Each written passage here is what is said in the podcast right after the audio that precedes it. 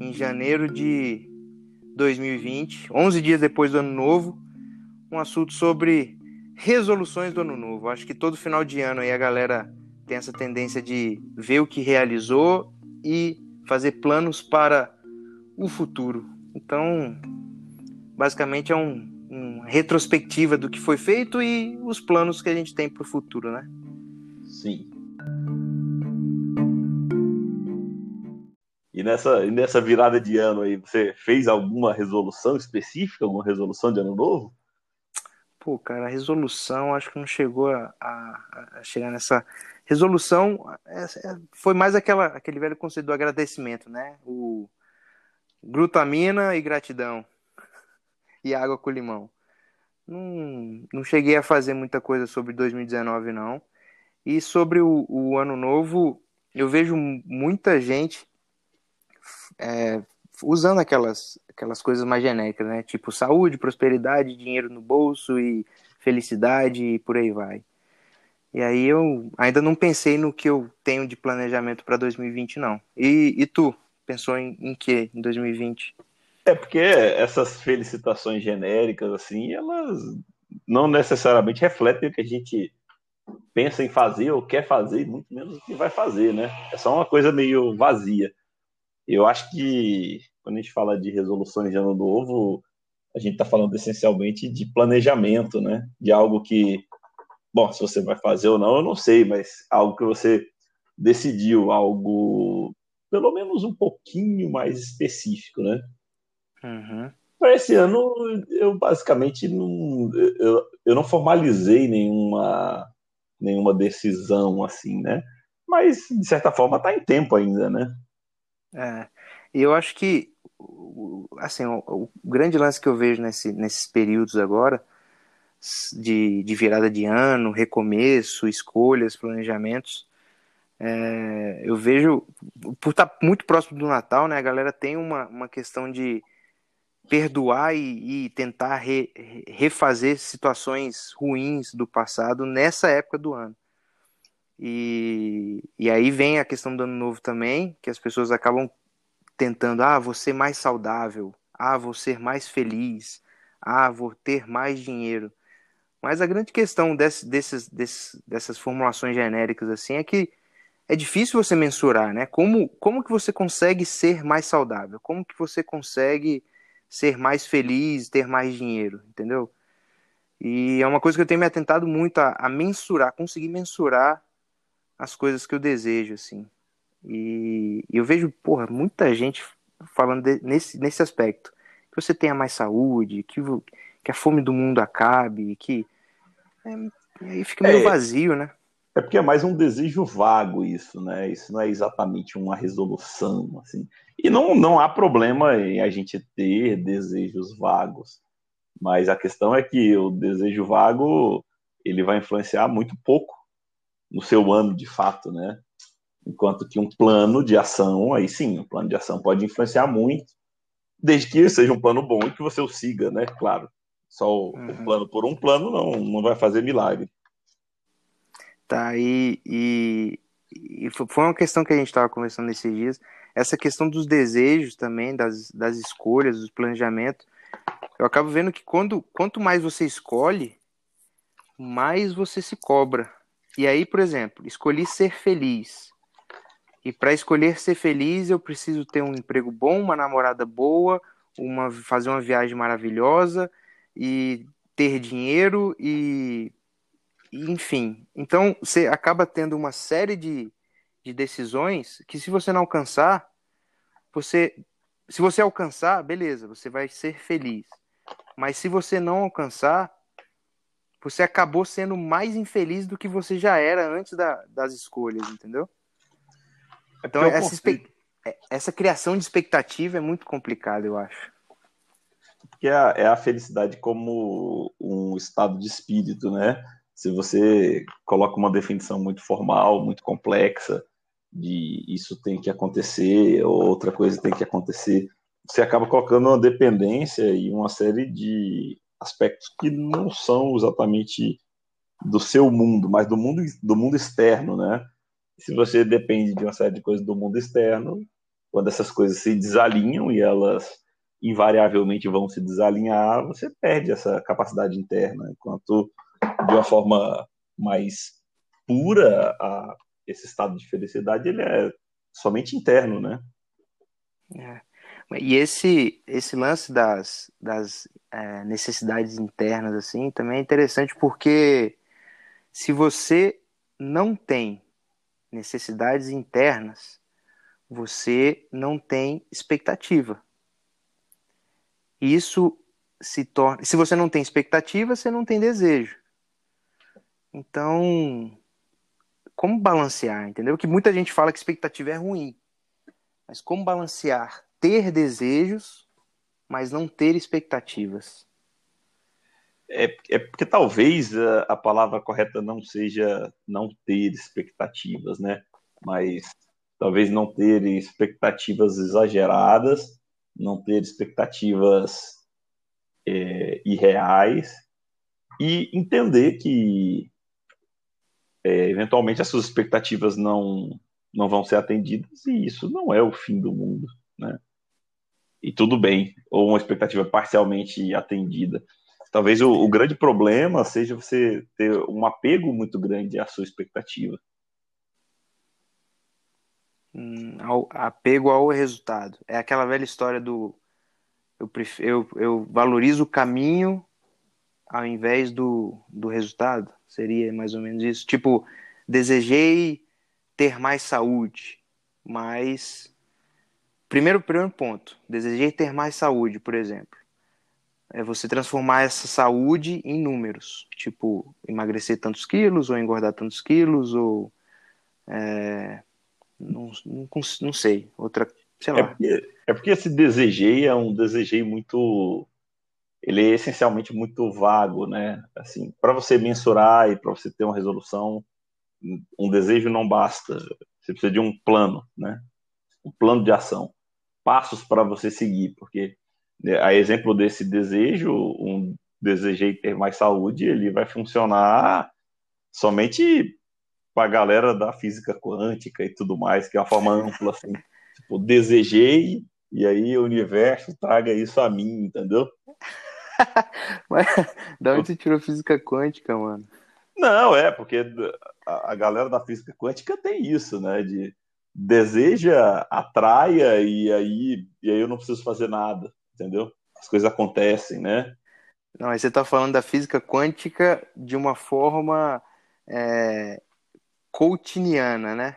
Da física, física quântica, quântica, esotérica, não exatamente da física quântica científica, né? Vamos dizer assim. Ah, ah, tá. Beleza. Eu não entendo muito de física quântica, mas eu acredito que não.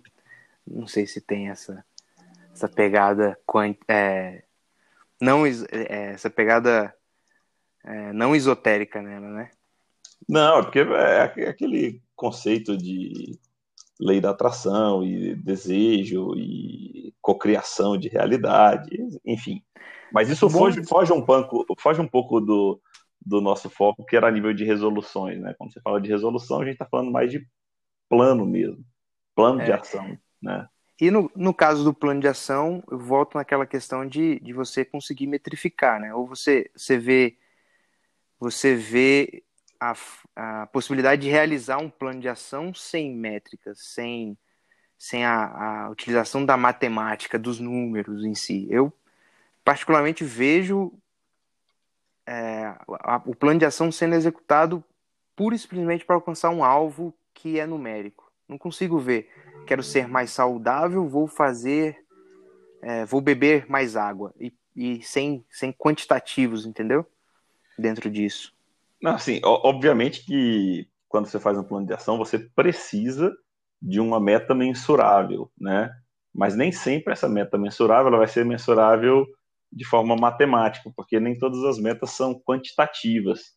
Você pode falar de uma de uma meta qualitativa, por exemplo, e aí entraria, sei lá, você melhorar a qualidade do sono para você acordar antes do despertador, entendeu? Você não precisa medir quantos minutos você acordou antes do despertador. Você acordou antes, está valendo, né?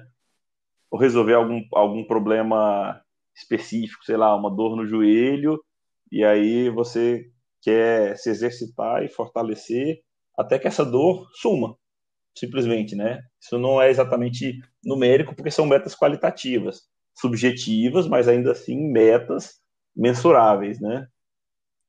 É, de fato, mas entrando naquela onda simplista que, é, que, eu, que eu defendo, a dor do joelho, vamos lá na dor do joelho. Quantas vezes por dia ou por semana você tem que fazer o exercício para que aquela dor passe? E se eu não tiver essa, esse número, eu fico, ah, fiz duas vezes, tá bom. E aí no, no, na semana seguinte fiz uma vez, ela passou. Aí na sei lá, na semana seguinte fiz 10 vezes que foi o necessário para ela passar e ela passou. E aí eu fico variando nessas. Não crio uma rotina, sei lá, eu, eu, eu meio que me perco. Não, mas é porque aí é, é preciso entender que a meta, a meta principal é o sanar da dor, né? Inclusive, se, se em algum momento você descobre que o exercício não é a melhor estratégia, você pode entrar com uma medicação ou algum outro tipo de terapia, né? Se a meta na verdade é sanar a dor, então você pode seguir em absolutamente qualquer caminho que leve àquele objetivo, né? Obviamente que se você pegar um caminho bom, você vai atingir o objetivo mais rápido. Se você pegar um caminho ruim, talvez você nunca atinja, né? É, faz sentido. Faz sentido. Cara, vendo vendo o esqueleto aqui, eu queria ver se você tem alguma sugestão de material, assim, algum livro que fale sobre essas coisas de resoluções, de objetivos, metas, como realizá-los e tal.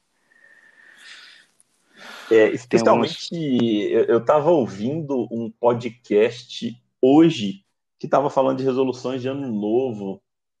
Deixa eu lembrar aqui qual que era esse podcast, cara. E o cara fazia, especialmente relacionado a, a finanças. Ah, tá, o podcast, já te falei dele, o podcast lá do Uma Horinha sobre Grana. O último episódio. do Amuri? É, do Amuri fala, fala exatamente sobre isso. Que é como podemos aumentar as chances de sucesso das nossas resoluções de ano novo. Pô, excelente, cara. É, a parte financeira é uma parada muito legal para resolução, né? De tipo, quero eu tava falando, conversando com um amigo meu ontem e ele falando, pô, cara, eu quero economizar para investir. E aí eu, tá, mas você vai economizar quanto? Aí ele, ah, não sei, eu só vou. Tudo que eu, tudo que eu ganho, eu vou tirar 10% e guardar. Eu falei, beleza, mas você vai guardar aonde? Ah, na poupança. Eu falei, mas por que na poupança? Ah, cara, não sei, é só porque eu quero deixar lá e não quero usar esse dinheiro. Eu falei, mas, pô, se você tirar 10% do seu orçamento diário que você gasta 30 anos, 20 anos que você trabalha, uma hora você vai sentir falta e você vai acabar gastando ah, essa grana que você está juntando. Por que, que você não, não deixa de gastar 10% em vez de arrancar os 10% e jogar na poupança ou qualquer outra coisa? E aí deu para ver que tá, ele nem sabia quanto que ele gastava para conseguir dizer é, quanto que ele poderia economizar e mesmo assim ele queria meio que na força bruta, tirando 10% de tudo que ele ganhava, assim, entendeu? Então, é, é, é daí que eu vejo que a matemática ajuda, de tipo, de você chegar, beleza, quero juntar, sei lá, 50 reais, ou, ou, 60, ou 70, ou, mas não ficar nessa variação de tudo que eu ganho, eu tiro 10% e e é isso. Acho que é um número, um número ajuda a, a seguir o plano, né? O plano de ação. É, são, são duas métricas diferentes, são duas formas de pensar os números, né? Porque quando você coloca um valor fixo, essa, essa questão do valor fixo, ela funciona muito bem se você tem uma renda fixa e, um, e gastos fixos, né? Agora, é, eu não conheço a realidade dele, mas não sei se ele, por exemplo, é um autônomo e as rendas dos autônomos flutuam muito, né? é, talvez faça sentido você trabalhar em cima de um percentual. Porque no mês que ele ganhar pouco, aí ele junta pouco. E no mês tira que ele pouco. ganhar muito, ele tira muito, né? Mas não deixa de ser uma métrica numérica também. Só que é uma métrica numérica proporcional. É, de fato. De fato. Bom, é, a sugestão minha é um livro que, inclusive, você está com ele sequestrado, né, doutor Rafael? Que é a. O é, Poder do Hábito. Poder do Hábito. Poder Acho que esse hábito. livro, porra, para janeiro de 2020 é um, é um livro excelente. Eu li ele e depois que eu li ele, eu consegui implementar algumas, alguns planos de ações muito interessantes, assim. Que ele fala lá do, do hábito. Tem aquela velha, velha máxima de para criar um hábito é necessário 21 dias. E o livro ele entra um pouquinho em cima dessa, dessa questão, mostrando os gatilhos, as recompensas e os, os, são três, são, é uma tríade, é gatilho, recompensa e ação, do que faz você criar um hábito assim. Então é bem interessante. Uhum. E aí, em cima desse livro, eu, eu implementei uma, é uma metodologia de, pô, se eu quero fazer alguma coisa nova, eu faço ela durante 30 dias, assim. Me esforço para fazer durante 30 dias e no final dessa, desse período eu, eu avalio se eu gostei ou se eu não gostei para adquirir aquele hábito. Uhum. Foi assim com a, com a parte de finanças, foi assim com a parte de saúde, então acho que é um, um bom material aí para essa, essa questão do ano novo. E na prática, você saberia dizer assim dificuldades, por exemplo, que você enfrentou na implantação de, dos novos hábitos, ou algum exemplo de hábito para o qual essa técnica funcionou muito bem, um exemplo para o qual ela não funcionou?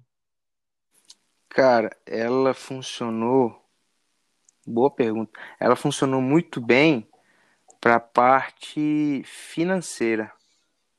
Quando eu me propus, inclusive por, por, indicação sua, me propus a anotar todos os meus gastos é, que eu tinha durante o mês. Então, fiz ali um plano de ação de, de realmente anotar no celular, assim, na, no documento Docs, né, do Google. Uhum. De tudo que eu gastasse, eu anotava. E aí eu fiz isso durante um mês, assim. E, cara, era difícil, era uma parada muito complicada para mim de lembrar. Então, teve dia que é, eu chegava à noite em casa, como eu gastava tudo no cartão, pegava o extrato do cartão e saía anotando o que eu tinha gasto. E o interessante foi ver que no mesmo dia, assim, coisas que eu tinha gastado no mesmo dia, às vezes eu não lembrava o que que era. Via lá um gasto de nove reais, eu olhava para aquilo e falava, cara, mas o que, que foi isso que eu fiz? No dia, assim, no dia à noite. E aí essa dificuldade foi boa para conseguir implementar, anotar na mesma hora que eu gastasse, entendeu? Forçar então, o hábito de anotar. É, forçar o hábito de anotar. E aí ela, depois da segunda semana, assim, ficou, ficou menos forçado, mas eu lembro que eu ainda tinha que pensar para isso acontecer, tipo, deixar a carteira perto do celular, uma técnica que eu, que eu fiz e funcionou muito era deixar o cartão atrás da capinha do celular. Então, toda vez que eu pegava o celular para pagar alguma coisa, o celular estava na mão, o cartão estava na outra, e eu ia e anotava no Google Docs lá o que eu estava gastando. Uhum. E aí, depois de um mês, a coisa ficou muito natural, assim. Realmente, esses, essa teoria dos 21 dias, não sei se é placebo, não sei o que, que é, mas funciona funcionou e, e, e, e foi. Agora, na parte de saúde, de exercício, alimentação, eu tive que me reafirmar aí umas quatro vezes de começar e não conseguir seguir, entendeu? Mas é uma, é uma tática muito boa. E teve coisas que eu também fiz durante 30 dias e depois eu desisti porque eu não vi que era que era uma parada que eu queria fazer, de fato. Tipo, é. andar de skate. É, de, de, repente você simplesmente muda o plano porque não faz sentido. Inclusive, acho é. que é o começo do ano é uma excelente oportunidade para retomar a leitura do seu livro, né? Para poder acabar, para poder devolver ele, inclusive, né? É, não, mas eu, aquele, aquele, aquele que você deixou comigo aqui, que é um das tirinhas de, de internet, é muito bacana, bem legal. Eu até esqueci o nome, deixa eu pegar aqui pra galera se é, quiser. Quadrinhos dos anos 10. É, cara. Quadrinhos anos 10 do André Demer, né? André Demer, esse aí. Muito fera. Bem legal. Bom, cara, é. E aí, alguma resolução que você tenha feito para 2020? Alguma coisa que você. Sem ser genérico, de uma forma numérica aí que você. Não, de, de, forma específica ainda não, mas acredito que está em tempo ainda, né? Só passaram-se aí 11 dias e, e eu acho que é válido, talvez, essas, essas resoluções, se a gente fizer com seriedade, né? E se propor a cumprir, é uma excelente oportunidade para isso servir de, de combustível para transformações positivas aí ao longo do ano. É, ontem eu me pesei, eu tô com 85 quilos, velho. Caraca, 85 quilos. Final de ano não foi, não foi feliz para mim. Então, minha resolução começou ontem, assim, de tipo, daqui um mês tá em torno dos 75, 76 de novo. Uhum. E aí, eu acho que é que é isso. E algum recado aí pro Rafael de 2021? Não, no momento não. No momento acho que tá. Vamos entender como isso vai funcionar ainda. Beleza. é. Pra mim. É. Eu tenho. Acho que eu tenho um recado pra mim, mas Tipo, não ir para Maldivas. Não ir? É. Não ir esse ano? É. Ah, por quê? Deu merda lá, velho. Ah, tá. Não. Então. É, é só para relembrar. Só para lembrar, beleza. É. Janeiro de 2021 eu quero lembrar disso. Tranquilo. Pois é, cara. Então. Acho que, pô, 25 minutos tá bom, né? Tá, é um tá bom legal. começo aí. Sim. Primeiro, primeiro diário de bordo, sei lá, como que a gente fala que é isso. E Chama o, de episódio 1 um só. É, Ou melhor ainda, pode um. chamar de episódio 0. Episódio 0, excelente, muito bom.